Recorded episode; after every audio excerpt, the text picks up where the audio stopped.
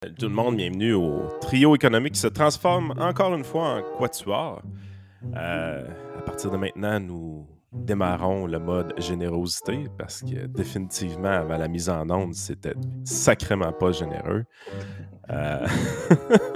ouais, ça sentait la poursuite. Hein, fait que... ça faisait dur, ça faisait dur, mais Vincent a invité un, un ami. Euh, comment tu l'appelais, Vincent? Le, grand économiste français, c'est ça? Oui, le grand économiste français, Brian Braguet. Okay. Okay. Okay. Les insultes commencent directement au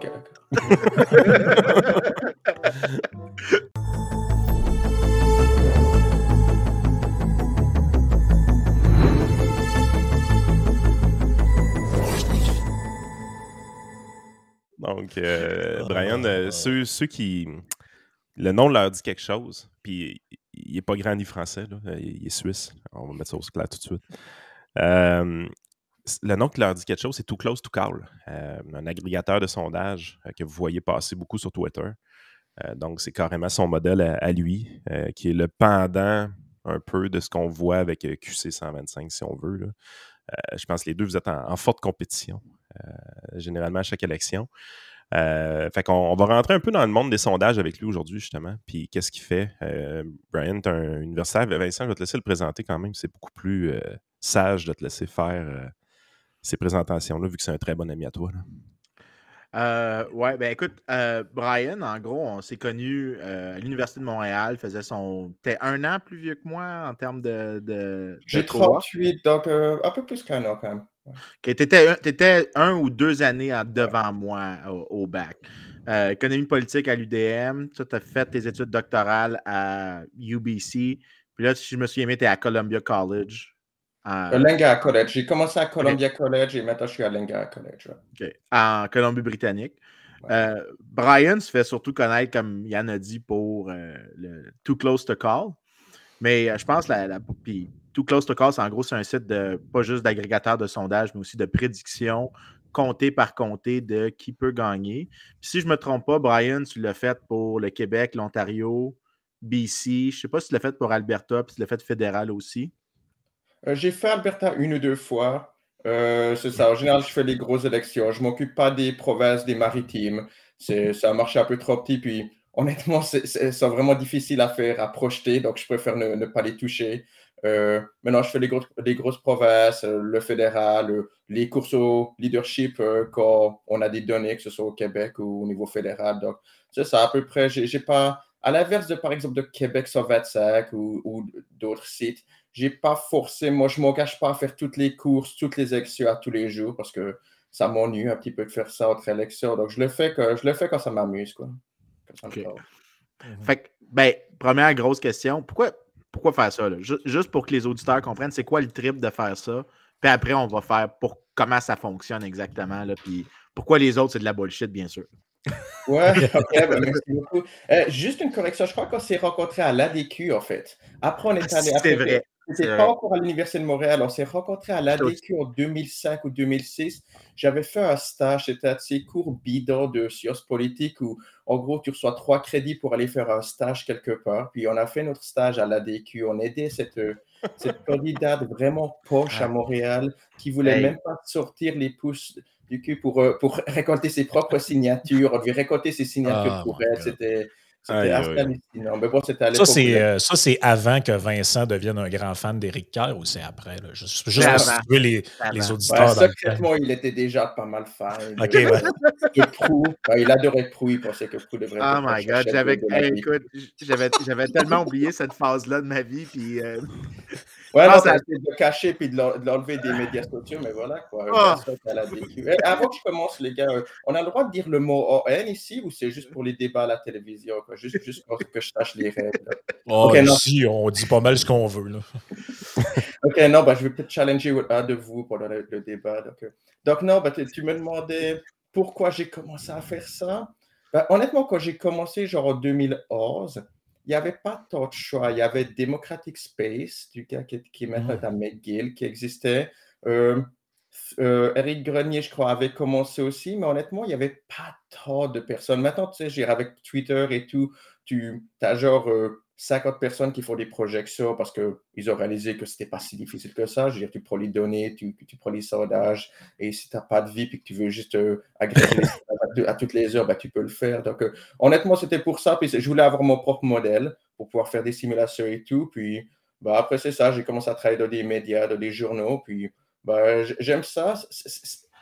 La question est intéressante parce que je crois qu'en 2019, si tu regardes mon poste euh, le dernier poste pour l'élection fédérale de 2019, je crois que j'avais dit que ce serait ma dernière, que j'étais un peu tanné de faire ça.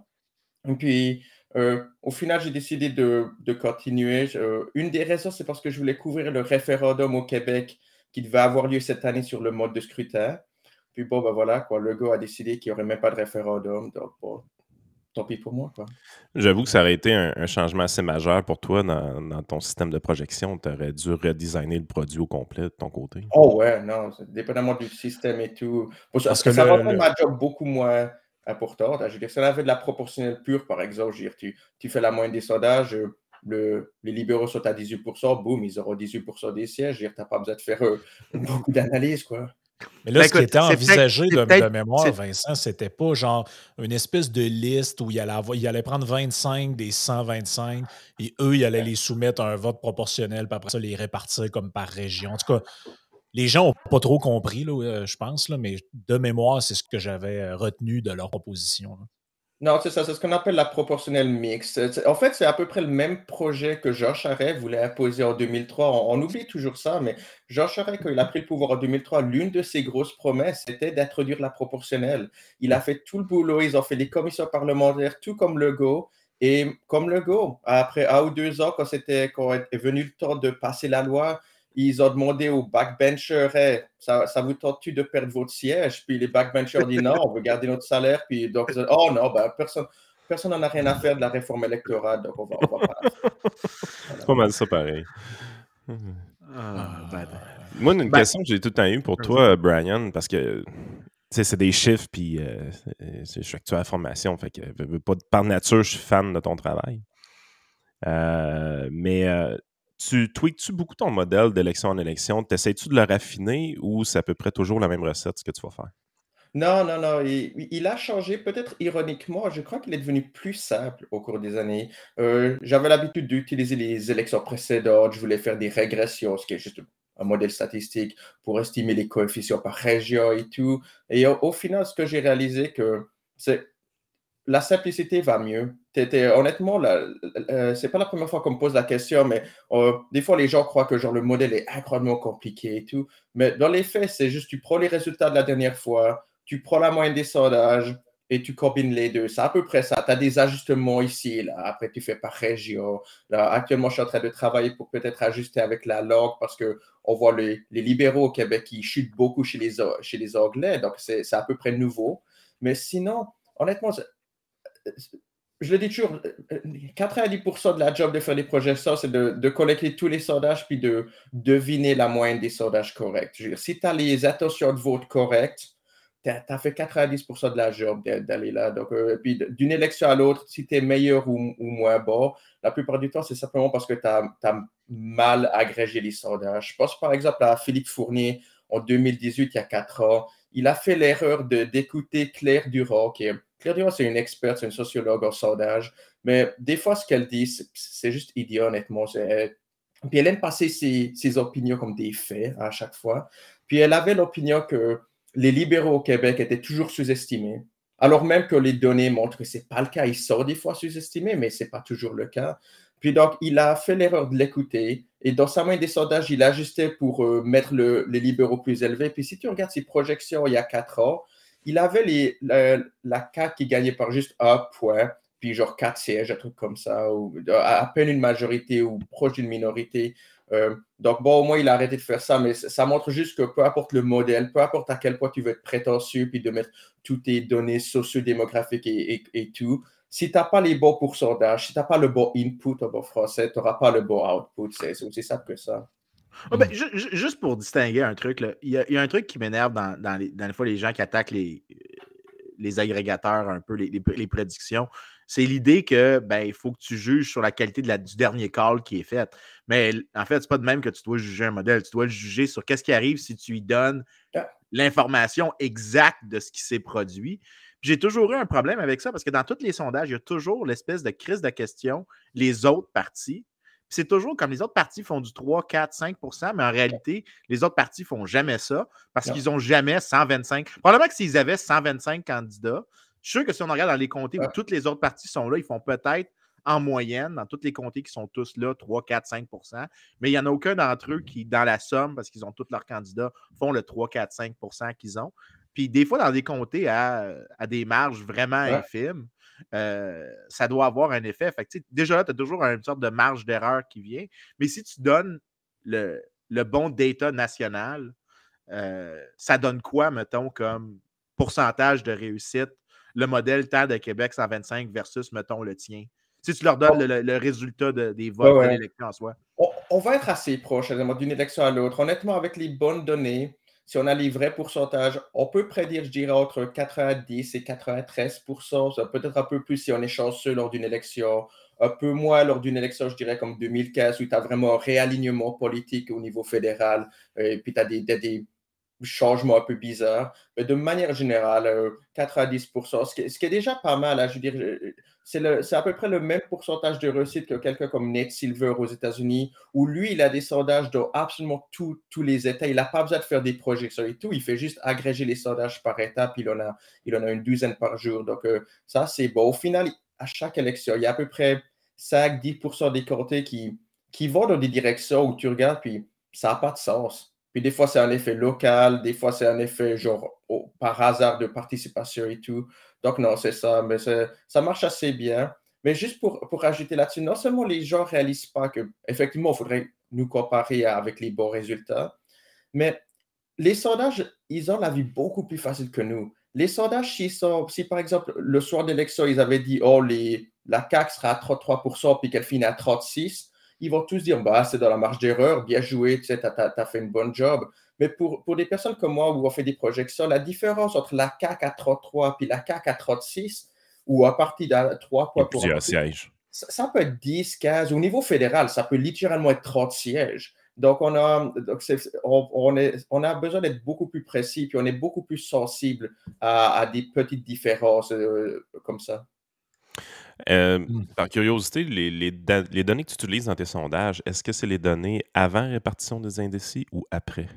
Donc, moi, j'utilise avant parce que je répartis les indécis de non proportionnellement. Parce qu'effectivement, les sondages, puis pour ceux qui nous écoutent, ce que les sondages font, c'est qu'ils posent la question pour qu'allez-vous voter?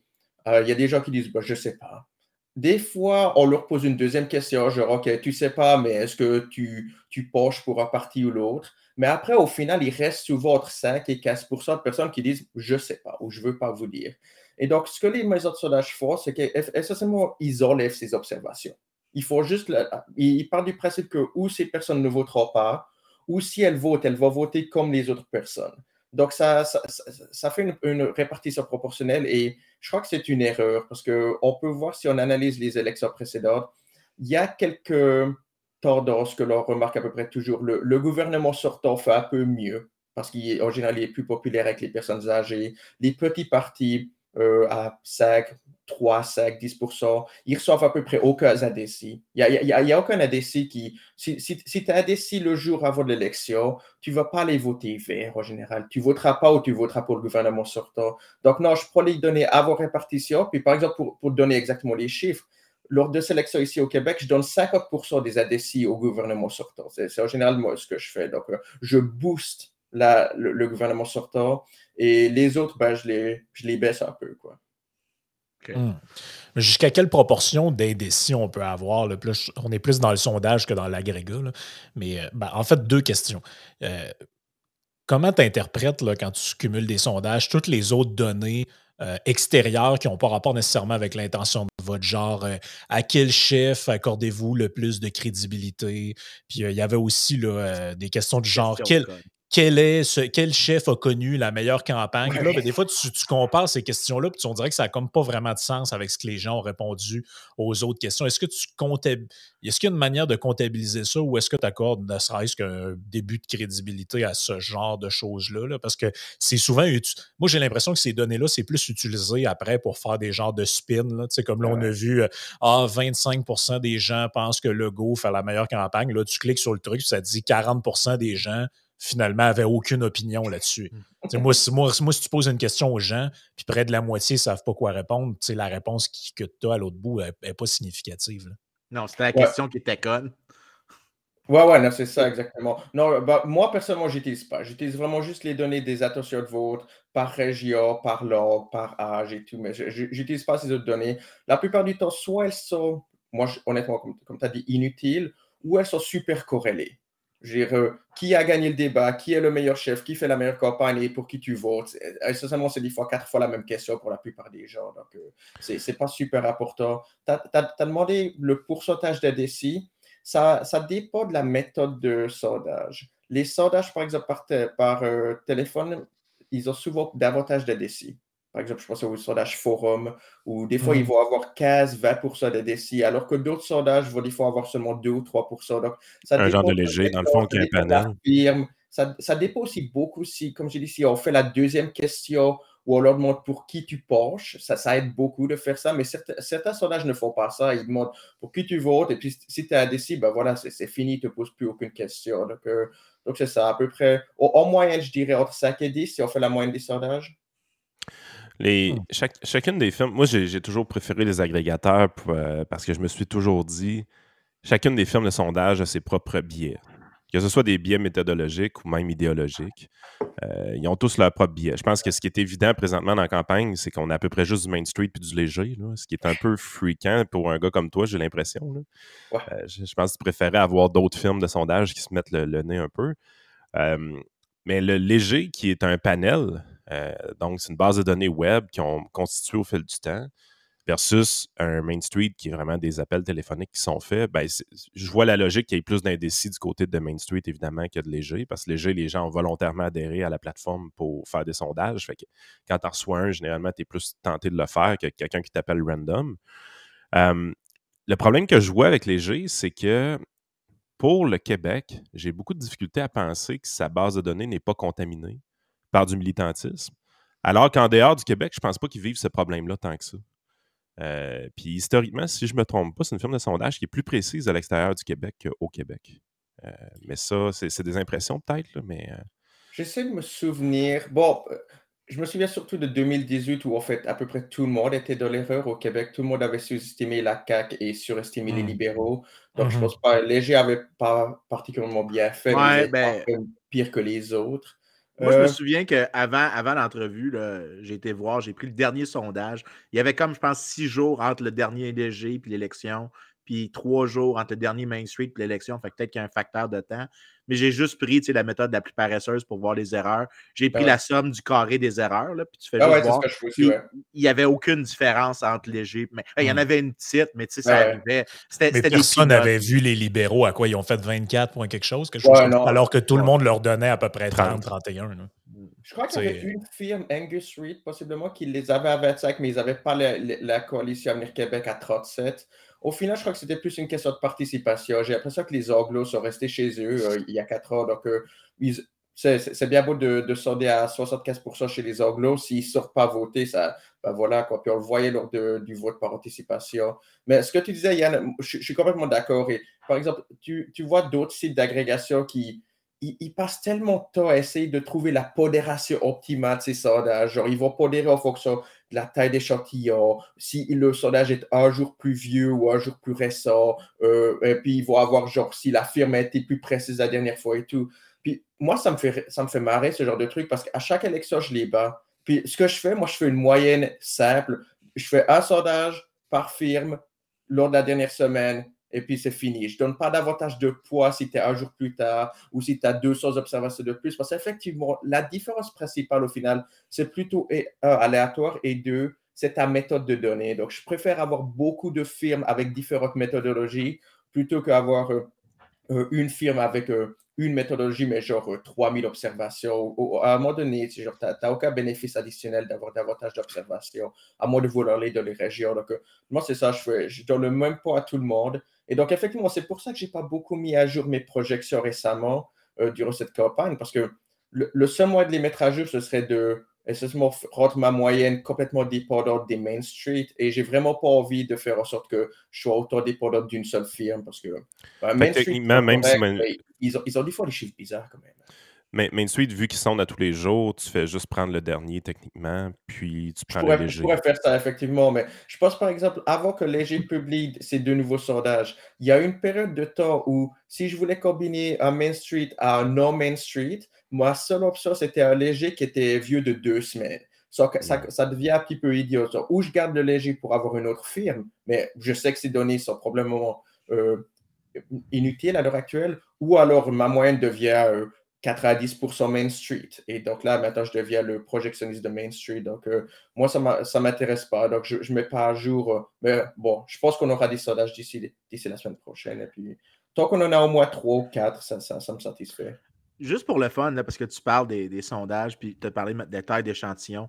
Moi, je me souviens d'une fois que j'entendais des. Puis je suis sûr que toi, ça t'arrive bien plus souvent que moi, mais je pense que c'était Chantal Hébert, elle disait ben ce sondage-là, il y a 1000 observations de plus. Puis c'était un sondage, je pense, de 2500 personnes versus 3500. puis je me souviens, je me souviens que j'étais là comme écoute, je, je suis pas un ex, je, pas, je, fais, je peux pas te faire la, la, table de distribution dans ma tête automatiquement, mais 1000 personnes de plus, si ton échantillon est parfaitement, Ouais, mais, tu le faire, c'est stupide. Ben, ils ont fait ça un peu avec le dernier léger, là, qui ont fait, ils ont dit qu'il y avait 3000 répondants, donc c'était mieux que Main Street, mettons qu'il y en avait 1000. Mais, mais, Brian a dit tantôt exactement la bonne raison pour le faire. La seule raison pourquoi tu veux aller à des observations plus élevées, c'est d'avoir un meilleur portrait régional. Euh, parce que si tu arrives. Si tu arrives avec la région de Québec puis tu as 200 observations versus 400, il y, y, a vraiment une méchante coche de différence. Mais pour le niveau national, dès que tu as 1000 observations au Québec national, là, tu te ramasses avec une marge d'erreur qui est en dedans de 3% 95% du temps. Ah c'est parfait, c'est ça que tu veux. mais, mais juste, juste pour. Parce que les gens, puis ça, je ne sais pas comment les, les commentateurs comprennent pas ça. J'ai vraiment de la difficulté avec la capacité statistique, puis économique, puis de logique de stats de base de, du journaliste moyen, puis du commentaire. En fait, encore plus, vraiment mauvais. Puis, je veux dire, dans leur tête, ils pensent que juste la taille de l'échantillon peut avoir un effet sur l'estimé que tu génères. Oui, c'est sûr, tu sais, que si tu augmentes ta taille d'échantillon, tu ne vas jamais avoir un problème. Mais l'affaire, c'est que si tu captures des trucs qui sont de plus en plus rares par définition, tu vas venir par avoir plus de gens qui sont vraiment proches de la moyenne. Ton estimé va. Tu vas l'améliorer, mais de manière vraiment triviale après. Et puis, si tu as un problème de ton, échantillonnage, par exemple, disons que les, ceux qui ont entre 18 et 34 ans qui acceptent de répondre à ton sondage, sont pas représentatifs des vrais 18-34 ans. Parce que ben, je pense par exemple au, sondage par téléphone.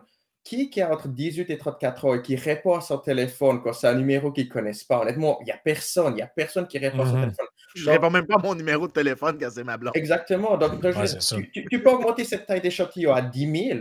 Tu, fais un million d'appels, puis tu as 10 000 personnes. Ce ne sera pas valide de, toute manière, je dirais. Et donc, il y a vraiment tu, parles, Vincent, de, de genre des, journalistes et tout. Moi, où je suis plus capable, c'est à chaque fois qu'on a encore des débats sur, ces, sur les sondages hors ligne. Genre ceux qui, qui croient parce qu'ils ont, ils ont regardé une page sur Wikipédia de statistiques, puis c'est là, ouais, non, mais léger, c'est un sondage hors ligne, donc il n'y a pas de marge d'erreur, donc c'est pas valide. Et puis, tu as beau leur dire, OK, je comprends, en théorie, tu raison. En théorie, tu as raison. Si tu fais statistique 101, tu as raison, ça ne devrait pas être valide. Mais dans les faits, si tu regardes la réalité des 15 dernières années, les sondages en ligne, ça fonctionne. Léger, c'est de loin la firme la plus précise au pays. Puis il faut des sondages en ligne. Donc, à un moment donné, il faut quand même réaliser que ta théorie puis la pratique, c'est deux trucs différents. Donc, mais, mais, ça me dépasse à quel point on a encore ces arguments en 2022. Tu as encore des gens qui vont attaquer les sondages en ligne, alors même qu'on a plein, plein d'évidence qu'ils sont au, moins aussi précis que les autres, que les autres sondages. je ne comprends pas. Mais j'ai jamais compris cette attaque-là sur les sondages en ligne. Parce qu'au final, tu peux juste. Je veux dire, je comprends que si, les gens se sont choisis dans l'échantillon, tu peux dire que OK, il n'y a pas vraiment de marge d'erreur, tu as une population qui est ah unique. Mais, mais ça ne fait pas de sens parce que techniquement, à un moment donné, tu as dû les inviter à venir. Puis là, il doit y avoir un élément d'échantillonnage dans qui participe dans le premier. Parce que là, ce que je comprends, c'est que léger, genre, mettons léger, il y a comme 10 000, 3 000, je sais pas je pense que les Léger... 300 000, 300 000 qui se sont inscrits à un moment donné, puis que là, ils ont leur nom. Puis là, dans ça, euh, Léger choisit un nombre à chaque shot. Mais Chris, je veux dire, les gens qui ont décidé d'embarquer dans le premier échantillon, là, dire, dans, le gros panel, d'être dans la base de données, il a dû avoir un mécanisme de sélection. Donc, il doit avoir une distribution. Ben, il y en a un mécanisme, je peux te le dire. Moi, j'en ai déjà répondu. Quand, mettons, tu te connectes, là, ça dit, vous avez un, nouveau sondage à répondre. Là, si tu te connectes dessus, ils vont te demander euh, es-tu un homme ou une femme, de quelle région tu es, rentrer certaines informations. Puis, à un moment donné, tu rentres l'information qui veulent pas, entre guillemets, parce qu'ils ont déjà ce qu'ils veulent. Puis ils disent Ah, désolé, le sondage est déjà complet, quelque chose. Ça, ça c'est un mécanisme de sélection, dans le sens que sinon, tu te ramasses que tu. Qui a répondu à ton sondage? Ben, que des gens qui vivent à telle place. Puis, OK, fait, qu'en gros, ils font déjà des strates de ce qu'ils veulent. Ouais, c'est contrôlé. C'est contrôlé pour la démographie. Puis je pense que c'est bien expliqué là, à la fin. ils contrôlent pour. Euh, le revenu, ils contrôlent pour la géographie et tout ça. Mais, il y a une chose, par contre, qui sont vulnérables à une chose, léger. C'est pour ça que j'ai. Ah c'est plus pour le Québec, mais, mon questionnement de leur côté. Ils sont, sont vulnérables au militantisme. Euh, je pense pas que pour les libéraux, ça les affecte. Je pense pas que pour les péquistes, ça les affecte. Et je pense pas que les caquistes, ça les affecte non plus. Les libéraux n'ont pas de militants. On les péquistes. Moi, Québec, je pense que les péquistes sont influencés. Québec solidaire. Québec solidaire, où est-ce que tu as réellement un parti ultra militant, euh, ultra mobilisé, euh, avec beaucoup d'énergie, beaucoup de jeunesse. Là, je pense que de ce côté-là, il y a un biais de, sélection qui peut être assez grand euh, au niveau de, léger. Puis, Parti conservateur, s'il y a un biais, ce serait plus à la baisse parce qu'il déteste profondément. plus que d'autres choses, mais je n'irais pas là, honnêtement ce serait vraiment plus le, seul, la seule vulnérabilité que j'ai avec la, méthode léger. Ah ce serait, ce serait le militantisme d'un parti politique qui serait exacerbé. Puis Québec solidaire, c'est des bons candidats, je pense, pour eux autres. Moi, moi je pense que si je devais deviner le, essayer de deviner le parti qui serait le plus influencé, moi, je dirais le PQ mon expérience d'avoir fait ça pendant 10 ans, c'est ceux qui sont le plus militants en, termes de sondage et qui vont essayer de, de, de, truquer tes sondages en ligne et tout, qui vont attaquer les sondages, c'est les péquistes. Les péquistes, qu'ils soient à 30% ou à 5% des sondages, je dirais, ils sont, ils sont vraiment en forme sur, sur euh, Twitter et tout, ils ne vont pas te laisser passer. Mais bon, après, c'est là que si c'était juste un sondage, si Léger avait simplement dit, bon, euh, tous ceux qui veulent être membres de notre panel, vous êtes, vous êtes les bienvenus, puis voilà, vous êtes, vous êtes maintenant sur notre panel, je serais d'accord avec toi, mais la valeur de Léger, dans les faits à l'heure actuelle, c'est firme, la valeur, c'est d'avoir assemblé un panel qui vaut quelque chose. Et donc, je fais confiance comme à Léger qu'ils ont, ils doivent avoir mis en place quelques mesures pour essayer d'éviter d'avoir ce militantisme. Je crois que Crop, Crop ne fait plus de sondage politique parce qu'ils se sont fait euh, chier dessus assez par tout le monde depuis quelques années. Donc, en fait, ils ont, ils ont dit on en a assez, on va, on va arrêter, on, reçoit de la publicité négative. Mais ils avaient un papier, à peu près il y a 10 ans, sur leur site, qui expliquait exactement cela. Ils expliquaient comment ils sélectionnaient ceux qui pouvaient être dans le panel, puis comment ils avaient découvert que, ben, en gros, si, si tu essaies de sélectionner puis d'éviter les biais en demandant pour qui tu vas voter, ça ne fonctionnera pas. Les, les péquistes, ils vont, ils vont mentir et tout. Mais ils avaient trouvé d'autres questions qui pouvaient genre identifier ceux qui ne voulaient pas, des questions qui pouvaient être assez anodines. Je me souviens plus exactement, mais c'était comme les trucs comme les trucs d'assurance, qu'est-ce qu'ils font avec toi. Ouais, ouais, exactement, c'est ça. Donc, euh, ça fait du sens. Non, c'est ça. Donc, à mon avis, il y, a un énorme effort, hein, parce qu'encore une fois, la valeur, une firme comme Léger, sérieusement, sa, sa valeur ajoutée à l'heure actuelle, c'est pas de publier un PDF ou d'être capable d'envoyer un email à ses membres. C'est d'avoir cette liste de membres qui sont là-bas. Nous, si vous avez besoin d'un échantillon représentatif, on peut aller la trouver pour vous. Oui, puis je mm. pense que oh, ça a été souvent le cas. Léger, j'ai toujours eu de la misère à le voir taponner dans ses sondages. Euh, je pense pas qu'il y, a ça dans lui de faire ça. Je pense que par le passé, par contre, il y a plusieurs sondages légers qui n'ont jamais été divulgués. Euh, ça, c'est arrivé souvent, puis c'est probablement. Je pense que c'est ça, c'est ça que j'aime de Main Street présentement, ce qu'ils font euh, dans l'élection provinciale. C'est systématiquement, chaque jour, tu vas avoir ton sondage. Pour nous autres, c'est pas compliqué de le faire. On le fait tous les jours. Euh, vous allez l'avoir, que ça fasse notre affaire ou pas. Fait je pense qu'ils ont éliminé énormément l'apparence de biais euh, idéologiques dans leur méthode.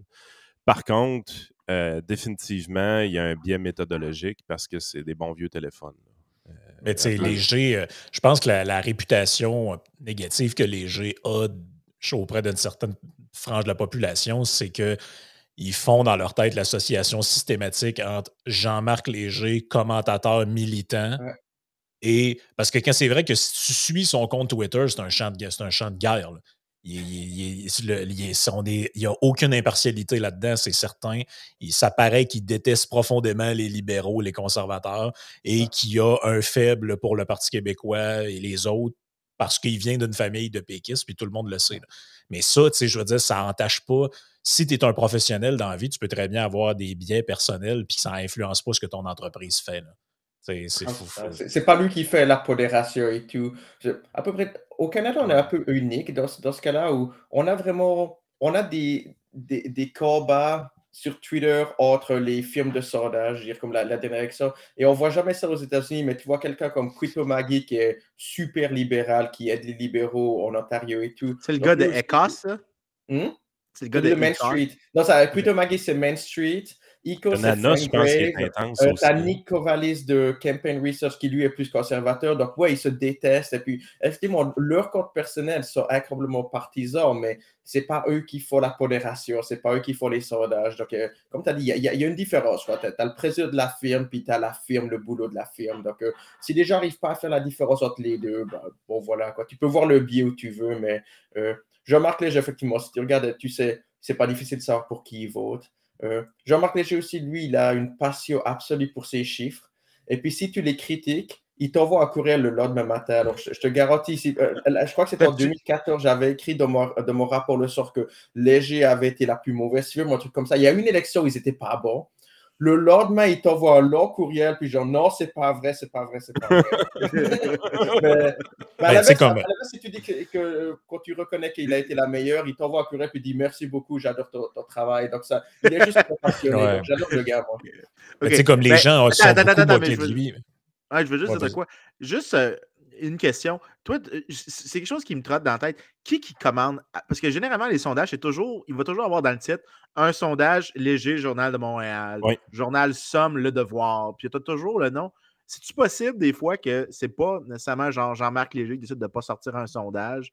C'est le journal qui, l'a commandé, pitch l'argent aux poubelles, dit Regarde, finalement, on n'a pas de place, on n'a pas, c'est pas le fun, pas intéressant, euh, on n'est pas capable de faire un front page avec ça. T'as-tu déjà entendu parler juste de, du média qui commande, qui quand, quand les médias, quand ils payent pour un sondage, ils vont le publier parce qu'ils vont réussir à trouver une manière de le publier puis de, de le spinner de, la manière qu'ils veulent. Euh, je me souviens, quand j'étais encore au Journal de Montréal, il y a un sondage où je crois que c'était euh, en 2014, les libéraux étaient largement en tête et ils avaient décidé avec le titre Une course à trois. Genre, les sondages étaient 35, 20 cases et ça, c'est une course à trois. Donc, ils, vont trouver un moyen de, peut-être spinner les résultats. Ce que tu dis là, c'est incroyable. J'ai vu il y a quelques jours, on en avait parlé, moi, puis Yann, il y a un sondage qui est sorti, je pense, je ne sais plus si c'est Écosse ou peu importe. Il y a un sondage qui est sorti au fédéral qui disait que, bon, les conservateurs sont à 34, les libéraux 28. Et il y avait un média anglophone qui a titré genre Justin Trudeau, meilleur premier ministre encore selon les. Euh, parce que Dans, les, dans les questions, tu en avais une qui disait qui, est, qui ferait le meilleur premier ministre et Trudeau arrivait en tête. Donc, ils ont spiné le sondage pour comme dire que Trudeau était encore en tête alors qu'il était comme six points derrière les conservateurs dans le sondage. C'est incroyable ce qu'ils peuvent faire en réalité avec les avec prendre le chiffre. Tu sais, j'écoutais Anglade qui disait il y a quelques jours Moi, ce que je vois des sondages, c'est que 62% des gens veulent plus de la CAQ. T'es là, OK. Façon de voir d'homme. ouais, mais selon cette logique-là, elle devrait peut-être fermer sa gueule parce qu'il n'y a jamais eu plus que 40% des Québécois depuis 2008 qui voulaient du Parti libéral. Non. je veux dire, selon cette logique-là, ils sont tellement bons pour, pour. Je pense à. Moi, j'aimerais vraiment qu'on aille ces commentateurs, là, parce que le nombre de fois que il y a de la bullshit que, un, les chefs vont dire, puis que je suis convaincu qu'ils ne croient pas.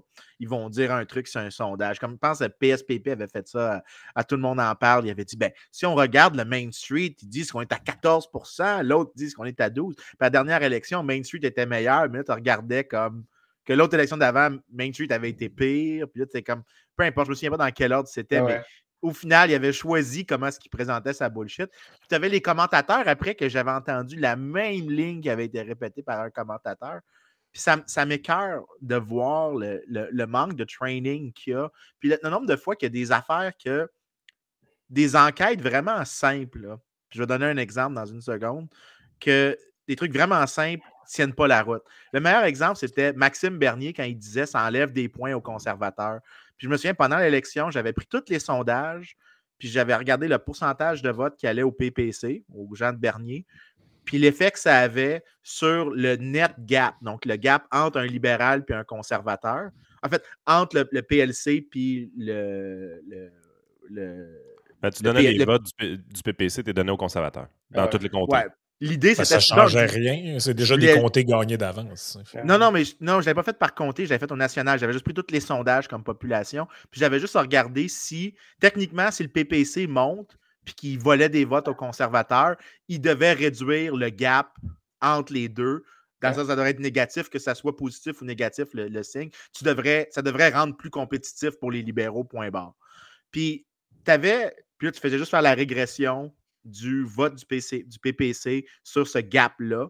Puis il y avait, dans un modèle, il y avait un effet, mais dès que tu contrôlais pour la maison de sondage, il n'y avait plus d'effet. Euh, tu ajoutais le facteur du temps, il n'y avait plus d'effet non plus. Euh, puis quand tu en trouvais un effet, c'était, je pense que euh, un point de plus pour le PPC dans les sondages réduisait d'un dixième de point l'écart entre le PLC puis le, le, le Parti conservateur. Puis j'étais là comme, il n'y a aucune évidence très forte que le, vote de genre de Bernier enlevait aux conservateurs. Ben, il y avait là Je pense que c'est vrai, ça. C'est si, mettons. La fin d'auto. Ouais, ben moi, je pense que le seul bout où, où c'est vrai, c'est ce que Yann vient de dire, puis ça va nous amener à l'autre sujet qu'on voulait jaser. Il y a eu des sondages, on les avait vus. Si tu demandais aux gens, mettons que Jean Charest est chef des conservateurs, et là, tu mesurais l'appui au Parti populaire et il grimpait. Ben, il y avait clairement un lien entre les deux. Mais tu sais, le, nombre de fois, le nombre de fois, parce que l'exemple ici, c'est qu'il n'y avait pas vraiment d'évidence pour ça, mais le groupe poussait pour ça, c'était la gang Iron O'Toole. Puis tu as la même chose aux États-Unis où est-ce que tu avais les démocrates, excuse-moi, les, les, républicains dans les années 90 qui disaient que Ross Perot leur avait coûté l'élection. Puis quand on faisait des enquêtes après, il n'y avait personne, il n'y avait aucune preuve de ça. Ça avait l'air de s'être divisé 50-50. Puis là, mais par contre, aujourd'hui, tu vas dans les médias, tu vas encore entendre cette ligne-là. Tu vas dans les médias maintenant au Canada, tu vas encore entendre la ligne. Puis c'est fréquent le nombre de fois que le commentateur politique se fait. Mais là, il mange la bullshit. J'en suis un commentateur politique, puis on le dit. Le commentateur politique statistiquement incultivé. Ouais, OK. Mais non, mais ça reste quand même que je pense que pour l'élection, ce que tu dis, tu as 100% raison. Par contre, la fin de règne à O'Toole, c'était assez évident que le Parti conservateur du Canada baissait ah pendant que Bernier montait. Euh, puis c'est là qu'ils ont paniqué, les conservateurs, puis qu'ils l'ont collé dehors, avec raison. Euh, parce que là, le lien était clairement établi. Euh, ça sortait à grande porte du, Parti conservateur. C'est arrivé. Non. je suis d'accord. De manière générale, je crois que le problème qu'on a au Canada, c'est qu'on a des sondages mais qu'ensuite, l'analyse que l'on fait de ces sondages et des, raisons pour lesquelles les attentions de vote ont changé, on n'a jamais vraiment d'analyse correcte et vraiment robuste avec des données et tout. En gros, tu as un analyste quelque part qui va venir, qui va dire Oh, bah, s'ils sont allés en haut, c'est parce qu'ils ont dit ça ou parce que l'autre a dit ça. Et on teste jamais pour ça. Les sondeurs eux-mêmes sont super coupables de ça. Crop, la presse, quand ils faisaient leur, sondage, ils adoraient inventer des raisons, alors même qu'ils n'ont jamais posé la question aux gens pourquoi vous votez de cette manière? Donc, je pense, par exemple, si l'année passée, quelqu'un a dit Oh, ben Renault tout l'a baissé parce qu'il a flip-floppé sur euh, les armes à feu. On n'a jamais posé, il n'y a aucun sondage qui a absolument posé la question est-ce que cela influence votre vote? Est-ce que vous changé votre vote en raison de ça? Mais il y a deux personnes qui ont dit cette théorie, puis maintenant c'est un fait. C'est un fait, puis tout le monde va, va courir avec cette, théorie. Si tu compares aux États-Unis, où ils auront beaucoup plus de données, beaucoup plus d'analyses. Aux États-Unis, si quelqu'un dit defend the police à coûter aux démocrates, tu vas avoir 50 personnes sur Twitter et des, scientifiques, des académiques qui vont aller trouver des sondages, des, exit polls et tout, puis ils vont, faire euh, des focus group et ils vont vraiment faire de la recherche, vraiment pousser pour vraiment savoir si c'était ça la cause ou pas. Au Canada, on n'a pas, je dirais, le, seul moyen de faire ça, c'est genre une, étude électorale et on publie à peu près rien. On n'a on a toujours pas celle de l'année passée. Il nous, manque, il, nous manque quelque chose de vital au Canada que les Américains ont. la capacité de parier sur les élections. Ça aussi, euh, ça aussi, c'est ça. Ça, j'ai toujours. Légalement parlant, ouais. J'ai toujours apprécié. moi, j'ai parié avec Yann Rochdy, là, je veux juste le dire. Ouais, c'est ça. mais t'as aussi, Yann, t'as ça, Yann, mais t'as aussi le, les données, toutes les, tout ce qui est donné, euh, entre guillemets, communauté ethnique. Là. Aux États-Unis, tu peux voir la ventilation des sondages par. Euh, ici, bon, t'as le traditionnel francophone, non francophone, mais tant qu'à moi, ça veut rien dire, là, cette catégorie-là. Un Haïtien qui vit à Montréal, c'est un francophone, mais je pense pas que c'est à ça que les gens pensent nécessairement quand il parle, quand il parle du vote francophone. Mais, tu sais, pourquoi je dis ça, c'est que ça a donné lieu au fil du temps à toutes sortes de commentaires un peu étranges. Là. Comme, je ne sais pas si vous vous rappelez, il y a pas si longtemps, puis même on entend encore ça des fois, genre les libéraux sont pour l'immigration parce qu'ils importent des voteurs. Là, t'es comme, ben, là, es comme, ben, ils ont dû mal les importer hein, parce que plus ça va, plus ils baissent dans les sondages. Fait que d'après moi, ça doit pas être terrible comme, euh, comme, euh, oui, puis euh, je, pense que le, défaut majeur de la plupart des commentateurs politiques, c'est qu'ils comprennent quand même assez mal la, manière qu'un électeur fonctionne. Tu sais, je veux dire, il ne faut pas oublier qu'on a 40% de non-participation aux élections à peu près. Moi, j'ai toujours vu l'électeur comme fondamentalement étant très biaisé vers un parti politique. Ce qui change d'élection en élection, c'est son niveau d'intérêt à voter pour oui ou non à son parti. Donc, je vois plus l'électeur comme une switch on-off. Donc, si fondamentalement je suis péquiste, euh, ça se peut que j'ai pas le goût d'aller voter, puis je suis à off. Puis si mon chef me fait plaisir, puis j'ai des affaires qui me motivent vraiment, je vais être à on, puis je vais y aller. Alors qu'il y a des sondages, ce que ça nous donne toujours comme impression, comme ah on enlève complètement l'indécis tout ça, c'est que le libéral, il change d'idée pour aller à la CAQ, qui change d'idée finalement pour aller à la QS. C'est pas ça tout. C'est pas même pas en tout que les électeurs fonctionnent. Il y, a, a plein de recherches aux États-Unis sur euh, le, swing voter qui n'existe pas, puis c'est toute une question de participation. Donc, au final, je pense que c'est un petit peu entre les deux, mais effectivement, euh, on, a, on a pas mal d'évidence que la plupart des variations, ce n'est pas entre partis, c'est entre partis non-voteurs. Non. Donc, euh, comme je dis, on l'a aux États-Unis, on l'a au Canada. Si tu regardes, par exemple, 2008 à 2011, quand Harper a gagné sa majorité, je ne crois pas qu'il y a tant de personnes qui sont passées des libéraux conservateurs. C'est pas, euh, si tu regardes les chiffres et tout, pas au pourcentage, mais le nombre total. Donc, non, je crois qu'on oublie cela et tu as, complètement raison. Tu, tu, regardes euh, la CBC, puis eux, ils ont vraiment ce mode. Euh, il y a un clivage gauche-droite, les gens sont rationnels, puis si tu es un 7, ben maintenant tu vas aller ici ou tu vas aller là, tu vas sauter. Donc, ils analysent ça de manière. Ils analysent la politique pour les personnes comme eux. Euh, c'est ça. Donc, ils, votent toujours. comme eux. Et puis, ils pensent que euh, parce qu'ils vivent dans une petite clique où quelqu'un comme Poilière, ils n'aiment pas. Donc, ils pensent que tout le monde ne va pas aimer Poilière comme eux, puis tout le monde va aller chez les libéraux. Mais ça, c'est parce que les données nous donnent et c'est parce que l'histoire va, va, probablement nous montrer. Donc, c'est cette déconnexion entre les, les analystes et puis les, les lecteurs moyens. J'aime bien comment tu as présenté ça parce que ça, ça montre un peu puis là, je vais être un peu cruel, là, mais tu as présenté ça comme une ligne. Une ligne, c'est unidimensionnel. Puis c'est tellement fréquent que dans les médias, je les vois essayer de tout comprimer des espaces bien plus complexes, des dimensions additionnelles sur une ligne, puis ça fait aucun sens. Tu sais, je peux imaginer, genre, un gars qui est hyper libertarien aux États-Unis, qui le choix est entre voter Trump ou Hillary Clinton. Je veux dire, lui, dans sa perspective, il, pourrait être plus proche techniquement de Trump si tu lui demandes de pondérer genre ses opinions, puis il aime bien plus la liberté économique. Peut-être que, OK, d'accord, il est plus proche de Trump en distance effective, mais il eu tellement quand même Trump qu'il va juste faire comme fuck it, man, mon choix, c'est pas entre les deux, c'est entre trois choix. Fuck you, fuck you, je reste chez nous, puis je fais whatever. Euh, puis j'ai toujours cette espèce de frustration-là avec les commentateurs médias que dans leur tête, là, il existe peut-être deux dimensions au maximum aux décisions des gens. C'est-à-dire, s'il faut que je vote, je vais voter sur t'es-tu souverainiste ou fédéraliste, es-tu gauche ou droite, puis c'est tout. Naturellement, c'est juste. tu ne peux pas sauter. Tu peux pas sauter de là à l'autre. Il, voit toujours le monde comme si tu es ici, tu vas aller au plus proche. Mais dans les faits, les gens, ils passent de là à ici, à là. En fait, les... si on prend l'élection québécoise qu'on vit présentement, ça, ça, me fait penser quand même beaucoup à l'ADQ 2007. Puis, à l'ADQ 2007, tu savais que l'ADQ allait avoir un bon résultat parce qu'après quatre heures, les bureaux de vote étaient full avec des lignes très longues pour aller voter. on sait que cette démographie-là votait à DQ. On sait que cette démographie-là, généralement, elle vote pas si souvent que ça parce que c'est eux autres qui ont les enfants, sont dans le jus, ils n'ont pas le temps d'aller voter. C'est probablement la, démographie qui paye le plus grand coût politique, le, plus grand coût économique pour aller voter. Donc, quand la file d'attente est longue après 4 heures le soir, c'est tout le temps bon signe pour le parti qui score dans cette démographie-là, ce qui était la DQ à l'époque, ce qui va probablement être les conservateurs aujourd'hui.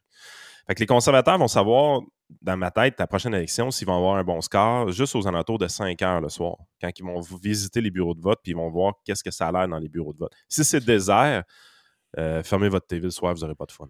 On précise pour les auditeurs qu'on a enregistré ça le 22 septembre. donc, si vous vous demandez pourquoi il parle de ça, ben, c'est parce que ça a été fait avant. Mais moi, pour rebondir sur, ce que tu dis, Yann, puis on va aller sur les prédictions de la, chefferie conservatrice après.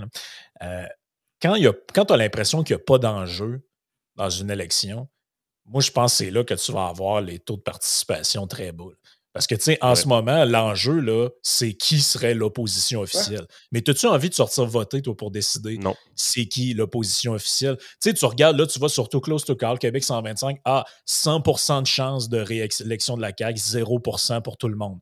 Mais ça, ça peut être un, un, truc dangereux aussi pour le parti qui est au pouvoir, dans le sens que moi, je pense que les voteurs caquistes, la dernière fois, je te dis pas que ça va changer quoi que ce soit, là, mais moi, je m'attends à ce qu'il y ait un taux de participation bas parce que les voteurs caquistes la dernière fois, là, il y en avait beaucoup qui étaient motivés par on sort les libéraux de là, puis ils voulaient s'assurer que ça arrive. Là, genre, moi, je, présume qu'il y a beaucoup de gens que si tu leur demandes, oh, je pense que je vais voter pour la CAQ, il n'y a personne qui me séduit dans l'opposition. Mais quand tu sais que de toute façon, c'est ça qui va arriver, pourquoi tu te lèves et tu te déplaces le, soir du vote? Là?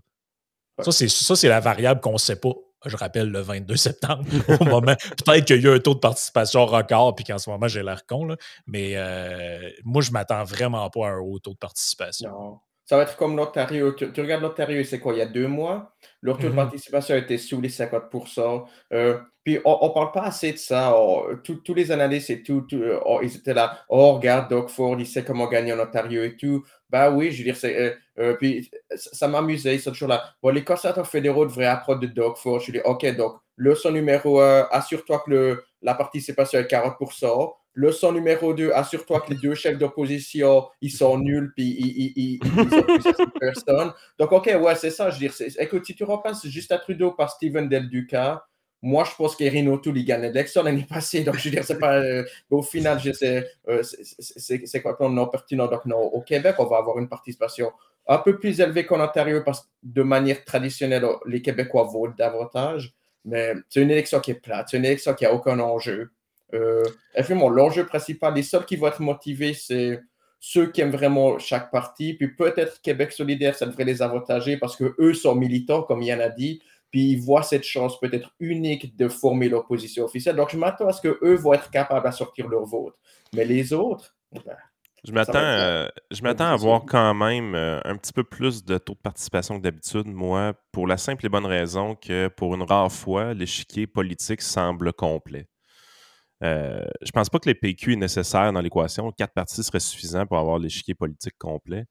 Euh, mais tu sais, je veux dire, on a deux axes au Québec. C'est gauche-droite principalement, puis euh, pas nationaliste, la souverainiste et fédéraliste. Ben, si tu fais le, quadrant québécois avec ça. L'axe ben caribou, l'axe caribou, pas caribou. Ouais, exact. Frank, Frank, il nous faut le son, là. Un peu là. Continue, Yann. ben, tu sais, je pense que là, l'échiquier politique en étant complet ou la mosaïque politique est complète, ça va amener un petit peu plus de participation à cause de ça. C'est pas le bon. Ah non, excuse, c'est pas le ça, bon. c'est la magie. La magie de la CAQ.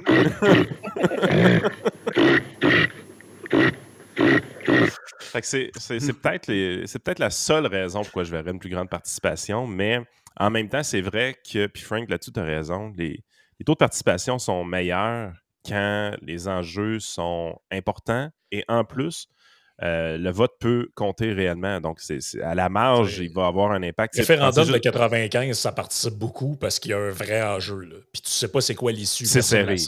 C'est serré. Et tu sais, là, en tout cas, j'ai je vois pas comment il y a quelqu'un qui peut voir un grand enjeu là-dedans, à part peut-être dans des peut-être certains comtés. Ah c'est sûr que si tu restes dans Chauveau, tu vas voter, tant qu'à moi. Et, euh, ou, mettons dans Tachereau ou dans certains places, tu sais que tu veux vraiment que ce ben, soit ton On dit ça pour Chauveau, mais je veux dire, tu vas voter juste si tu as une sensibilité un peu plus au centre, centre-droit. Si tu es de la gauche dans Chauveau, tu restes chez vous. Exact, exact. c'est vrai. juste, pour le fun, dans la, quand on parle du, taux, du taux de participation, euh, il y a toujours l'espèce d'argument, puis ça, je l'avais entendu une couple de fois, qu'il faut interdire les sondages pendant la campagne électorale ou quelque chose comme ça, parce que euh, ça démotive certains participants ou ça en motive plus. C'est vrai, on entend souvent ça. Ou ça influence les intentions de vote, ouais. Ça a-tu vraiment une influence, les sondages, sur le comportement des gens? Y je ne sais pas c'est quoi. il y a, pas mal de recherches aux États-Unis, il me semble. Je crois que, par exemple, les, les, recherches les plus récentes montraient qu'en 2016, euh, les projections avaient eu un peu une influence pour. Euh, les gens sont, sont, idiots, des fois, ils ne comprennent pas les, les, probabilités. Donc, il y avait, je crois qu'il y avait un, ou deux papiers faits sur le fait que quand on dit oh, Hillary Clinton a 80% de chances de gagner, les gens ne savent pas comment interpréter cela. Ils, pensent que ça veut dire que c'est assuré. Donc, après, il y a peut-être eu, peut eu un petit effet. Mais euh, ben, c'est tellement fascinant ce que tu viens de dire là, parce que je me rappelle, effectivement, on était, le 80% de chances de gagner venait peut-être d'agrégateurs comme vous, de projection, mais venait aussi des odds, les fameuses odds de bet, euh, les, paris en ligne. Moi, je les voyais, ces affaires-là. Euh, puis j'ai toujours, tu sais, put your money where your mouth is. J'ai toujours ah pensé que quand les gens mettaient du cash pour déterminer l'élection, le, data était d'excellente qualité à cause de ça, principalement. Les marchés prédictifs du Paris, ça, a un impact qui est, vraiment bon. Puis les odds étaient à peu près ça, effectivement, 80% de chance que Hillary gagne. Ça ne veut pas dire que c'est impossible que Trump gagne. Tu sais, 20% de probabilité, c'est quand même assez élevé. Si je vous annonce que demain matin, vous avez 20% de chance de mourir du cancer qu'on vient de vous diagnostiquer, euh, vous ne dormez pas de la nuit, vous avez la chienne. Euh, tu ne montes pas dans un avion avec 20% de chance de, de, Non, non, c'est clair. Mais si tu regardes par exemple 538, après ces, papiers et cette analyse, je crois qu'ils ont changé un petit peu comment ils présentent, puis ils ont ce petit renard cartoon et tout, où ils essaient de genre d'expliquer comme si tu étais un gamin, et puis ils essaient d'expliquer, oui, d'utiliser des pourcentages. Ils utilisent genre des 2 sur 5, un truc comme ça, des fractions et tout, juste parce que ben, des fois, les gens sont juste pas capables d'interpréter des, des, pourcentages correctement. Ça, ça, m'amuse beaucoup, moi. Mais bon, euh, après, l'impact complet sur l'élection, je pense que ça va être assez minime. Ouais. moi aussi. il faut, il faut qu'on parle, Vincent, du. Oui, excuse, moi allons avant, que ça, avant que qu'on passe à la partie Patreon, il faut qu'on parle, euh, Brian, des prédictions que tu avais faites sur Too Close to Call pour la chefferie conservatrice. Tu donnais 63 à Poiliev, 18% je le dis parce qu'il y a des gens qui sont juste à l'audio, 13% pour Leslie Lewis, euh, ça je crois que c'est Roman Baber 3% et euh, Scott euh, Hutchinson 2% Et finalement, les résultats, je ne les ai pas devant moi, les résultats finaux, mais de mémoire, c'est quoi? C'est 68, 13. 16, 10. C'est très proche très, très proche de la réalité. Là. Puis on en parlait avant qu'on commence le podcast, là, dans la partie où on n'aurait jamais pu publier ça. Euh, on disait, écoute, il y avait des gens qui essayaient de spinner que Charret avait des bonnes chances de gagner. Puis là, le fait que euh, le fait qu'on ait retiré, euh, comment il s'appelait, Patrick Brown de la course, tous les supporters de Brown allaient à la Charret, il allait gagner tous les comtés du Québec alors que Finalement, j'ai présenté l'autre fois dans le podcast, Yann, tu t'en souviens, la carte du Canada. ils, ont juste fait, ils ont juste fait une petite erreur. Il a gagné tous ses comtés au Québec. il a gagné A. Non, il a gagné A à Toronto. University Rosedale, il, a, il, a, gagné. Excuse, moi bad. Gagné University Rosedale et Ottawa Center. Je crois qu'il a gagné deux hors, de, hors du Québec. non, ah, il, a, gagné 5 ou 6 comtés, je pense, quelque chose comme ça. Ouais, c'est ça, je crois. 8, 8 c'est ça? 330 ouais, pour, euh, pour Poilièvre et 8 pour Charret, je crois que c'était. Ouais, je pense que c'est ça. Une catastrophe. non, c'est ça. J'étais très content avec ces projections. Euh, petite sous-estimation de Poilièvre, mais bon, on est dans les intervalles.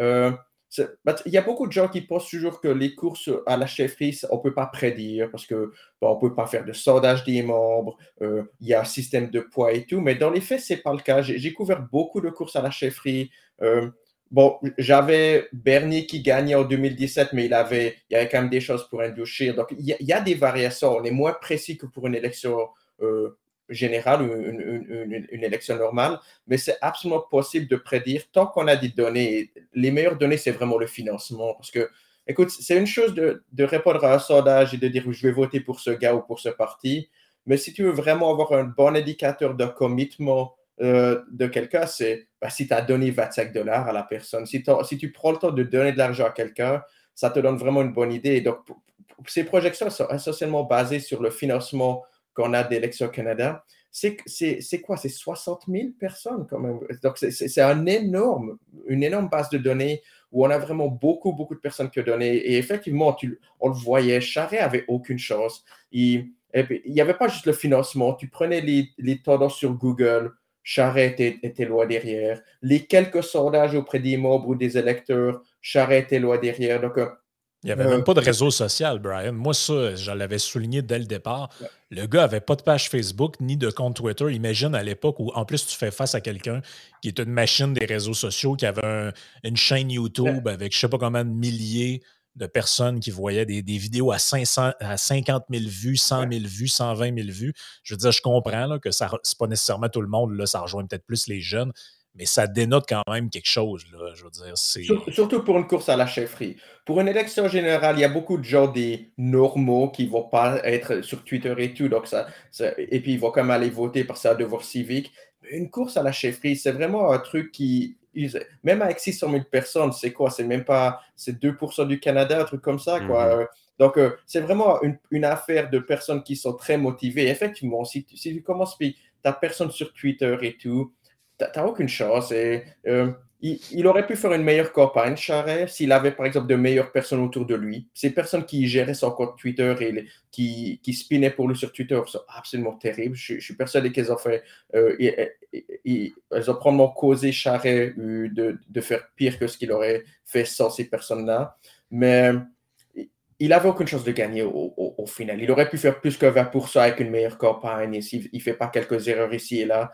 Mais il faisait face à un monstre, vraiment, en termes de, capacité électorale auprès du, des conservateurs. Euh, moi, ça m'amuse. On entend souvent, oh, Patrick Brown aurait gagné s'il ne s'était pas fait disqualifier, ou Ronald Ambrose aurait gagné s'il s'était présenté et tout. La réponse est non, non et non. Il n'y a, a personne qui pouvait battre Poilievre. Il y a deux personnes au Canada qui, je pense, auraient eu une chance de battre Poilievre s'il s'était présenté. La première personne, c'est Stephen Harper, s'il avait décidé de revenir en politique. Et là, je pense que ça aurait peut-être été 50-50. Et même là, je pense que j'aurais parié sur Poilièvre à l'heure actuelle. L'autre personne, si je devais essayer de trouver une personne dans le monde qui, qui aurait pu battre Poilièvre, Jordan Peterson. Je pense que si Jordan hmm. Peterson décide, je me lance en politique et je me lance dans cette course avec sa, son following je pense qu'il aurait une petite chance. Mais n'importe qui d'autre, aucune chance. Zéro. Absolument zéro. Ah c'est incroyable. J'ai, euh, j'ai, même entendu euh, Charret dans une entrevue qui a donné, euh, je ne sais plus exactement quand, il disait Ah, vous savez, les donateurs, je ne regarde pas ça, moi. puis les cartes de membres, parce que quand Andrew Shea a gagné, je pense qu'il y avait moins de donateurs ou il avait vendu moins de cartes de membres qu'un autre. Mais tu sais, j'étais allé voir les chiffres, c'était pas genre quatre fois moins. Non, non, c'est ça. C'est ça la force, c'est le bout qui a oublié. 40 et c'est devenu 50-50, effectivement. Non, c'est ça. C'était aussi un, crowd, un crowded field aussi là, en 2016, 17, right? C'est ça? 2017. oh, il, y avait, il y avait 10 candidats. Mais, ouais, mais la défaite, moi, je pense que, moi, je pense que Charest a avoué lui-même sa défaite. Puis peut-être je me trompe, mais moi, c'est là que je l'ai. Dans ma tête, ça a vraiment été confirmé. La journée où il a exigé d'avoir un autre débat. Ça, c'était pour moi l'aveu. Parce que, écoute, il n'y a aucune personne qui est en avance puis qui sait qui va gagner, qui va faire. Mais là, euh, c'est pas juste qu'on n'ait pas un autre débat, que j'ai pas eu le temps de mettre mes idées. c'est ça, c'était. Trois débats, fois quatrième. surtout que les débats étaient tellement mal organisés en toute franchise. Là. Ah, j'ai essayé d'écouter cinq minutes de chacun puis j'étais plus capable. Mais as-tu vu le débat que Pierre. Rien. As-tu vu le débat que Pierre a refusé? On se vit dans le motel 8. oui. table c'est pas beau, là. même Leslie Lewis n'est pas allée parce que c'était trop de la merde. personne ne voulait y aller. Honnêtement, les gens ne me croient pas là-dessus, mais euh, vu que je suis allé rencontrer tous ces candidats et tout, puis que je, suis devenu quand même ami avec certains et tout, je peux te garantir qu'il n'y a personne qui voulait ce débat par Jean Charest. Je, parlais à Scott ou à, Roman. Puis c'est là, oh, on doit aller au débat la semaine prochaine. On va y aller vu qu'on peut pas se permettre de dépenser 50 000 dollars comme Leslie Lewis ou Poiliev. Mais personne ne le voulait. La seule personne qui était motivée par ce débat, c'est Charret. Honnêtement, ils auraient juste dû tout ça. Moi, si j'avais été Poiliev, j'aurais dit aux autres candidats, je vais payer votre euh, contravention juste pour, euh, pour emmerder Charret. Il aurait dû seulement lui dire, oh, laissez Charret aller, il aura le Charret chaud pour 90 minutes, euh, 90 minutes. Je me Mais je pense qu'il a bien fait de le laisser aller parce que quand la photo est sortie de ce débat-là, on n'avait pas besoin d'entendre qu'est-ce qu'il se disait. Juste ça faisait assemblée de cuisine. C'était organisé chez Georgette. Là. C ça faisait dur. Puis après, non seulement ils ont fait un, quatrième débat, Charret a non seulement voulu un débat, il a voulu que ce débat soit bilingue. Attends, t'es vraiment petit comme personne. Écoute, moi, je suis, je suis bilingue. Je crois fortement que si tu veux être chef d'un parti fédéral, tu dois être bilingue. Je l'ai dit plusieurs fois. Je l'ai dit à Scott Hitchison en, personne. Je lui ai dit, vous n'êtes pas assez bilingue, vous ne devriez pas être chef. C'est aussi simple que ça. Donc, je lui ai dit, donc je ne suis pas un hypocrite. Mais quand tu fais un débat, puis que le seul autre gars qui peut parler français te dit, je ne viens pas, puis que tu continues à insister, je le veux en français, t'es vraiment une mauvaise personne. C'est vraiment C'est quoi? La moitié du le débat est déjà inutile, mais la moitié va être encore pire. J'ai oublié des gars comme Roman Barber, qui est un immigrant à ce pays, qui a, déjà dû apprendre l'anglais premièrement, puis tu l'obliges à apprendre le français pour ce débat. C'est pathétique. ils auraient juste lui dire écoute, Charrette, tu y vas, tu, on te donne deux heures, tu peux dire tout ce que tu veux, puis tu es content après, jure ouais, stationnement. En fait, personne ne comprend trop qu'est-ce qui a été fait là, dans, dans, cette course-là. Ben, je pense que. Ben, juste avant qu'on fasse le. Ouais, vas-y, Yann. Il, a juste sous-estimé Pierre Poilievre. Euh, ah la, réalité, c'est que. Tu sais, c'était pas la première course à chefferie depuis une couple d'années, les conservateurs. Les conservateurs se cherchaient énormément. Là, on a eu euh, Shear, on a eu O'Toole. Mais je veux dire, quelqu'un qui est pas, euh, qui voyait pas le, phénomène Poilievre se créer, là, qui n'était pas au fait de ces choses-là, donc Charest n'étant pas sur Twitter, ça se peut qu'il n'était pas au courant de, ce phénomène qui se passait, ben tu peux rester surpris parce que c'est un bulldozer. Je veux dire, Erin O'Toole puis Andrew Scheer. Puis encore là, je pense que c'est un bulldozer en 2022. Je suis pas tant sûr qu'on est prêt à ça en 2016-2017 avec les conservateurs. Probablement pas, non. Parce que l'alignement des, planètes pour Poiliev était quand même parfait. Parce que oui, il y a sa gestion des médias sociaux, mais il y a aussi les thématiques qui touchent les Canadiens pour de vrai présentement, sont directement alliés avec des choses pour lesquelles il parle lui-même depuis 4-5 ans. Mais tu sais, quand, Yann, pas de... Il y a juste... Ouais, vas-y. Euh, non, mais j'allais dire, quand, tu n'as pas, de réseau social, puis que tu regardes, OK, c'est contre qui je vais aller me prendre, il y a 250 000 abonnés sur sa chaîne YouTube et le, vidéo, la vidéo qu'il a publiée qui s'appelle I'm running for Prime Minister. 2 millions de elle vues. A, elle, a 760 000 vues. Et, toi, tu fais des vidéos qui crochent. Tu sais, je, ne comprends pas comment tu peux sous-estimer après. On est quand même au Canada. Là. On n'est pas genre. Mais il y a quand même un truc bien plus Il y a quand même aussi la question. Ces personnes autour de Charest, Charest lui-même, n'avait aucune idée de ce à quoi ressemble le, Parti conservateur moderne. Moi, je suis convaincu que ce qui est arrivé, c'est qu'il y a certains boomers et euh, il y a certains analystes politiques qui sont tous au-dessus de 50 ans, qui sont allés voir Charret puis qui lui ont dit Écoute, on veut quelqu'un qui peut gagner, tu vas être notre sauveur, tu vas gagner. Mais ils ont pas réalisé que c'est un parti où il y a deux ans, c'est un parti qui a voté pour Leslie Lewis il y a deux ans, en termes de vote. Elle avait gagné le vote populaire. Donc, euh, l'idée qu'un parti où il y a deux ans qui a voté pour Leslie Lewis allait voter pour Tasha Keridine ou Jean Charest, c'est ridicule. Ça montre une méconnaissance complète de, du champ de bataille. Mais juste un truc aussi, peut-être que Poliev avait. La, meilleure raison d'attendre pour te présenter, c'est que c'est rare qu'un parti perd. Je, pense que si je regarde toutes les élections au Canada, il y a, je pense, une fois qu'un gouvernement a perdu l'élection après avoir gagné une majorité écrasante. La shot d'avant, je pense, c'est Diefenbaker en, en 62 ou quelque chose comme ça. Euh, je veux dire, juste par vertu de l'usure du pouvoir, c'est peut-être mieux de te présenter quand ça fait longtemps que l'autre est là que d'être le premier chef après une victoire. Parce que, mentons-nous pas, la victoire de Trudeau en 2015 était écrasante. C'était quoi? C'était 215, 200, 230 sièges, quelque chose comme ça. Sur, non, sur une... 188, je crois, mais c'était quand... sur une chambre de 338, c'est une majorité. ça s'était passé dans les deux dernières semaines. Molker avait été largué par les médias complètement. Ah puis Ludo, Trudeau était parti euh, sky's the limit. Au Québec, c'était les derniers jours. C'était genre à chaque jour avant l'élection, je crois que c'est genre plus 2, plus 3% genre, Ils étaient à 30, ils ont fini à 40. C'était incroyable deux jours plus Écoute, je te garantis que 2015, mettons, le chef des, conservateurs, excuse-moi, 2015-2019, euh, c'est soit Bernier ou Charret ou le bon Dieu, ils auraient tous perdu. il n'y avait aucune chance que. Je ne peux pas imaginer le premier chef après une, défaite, là, contre un gouvernement majoritaire, tu ne peux pas gagner. Fait que si tu as juste un peu de talent, tu dois attendre un tout petit peu. Même chose que si tu deviens chef d'un parti, que ça fait longtemps qu'il est au pouvoir, tes chances de gagner, John Turner, massacre électoral, euh, euh, Kim Campbell. Kim. Campbell. Bernard Landry après, euh, après Lucien Bouchard. Qui, à, un moment donné, le temps a fait son œuvre. Là. Ah ouais. Hmm. Bon, on passe au Patreon? Oui, on passe au au Patreon. Fait que rejoignez-nous tout le monde, ceux qui s'intéressent. Patreon.com slash e-sénéchal.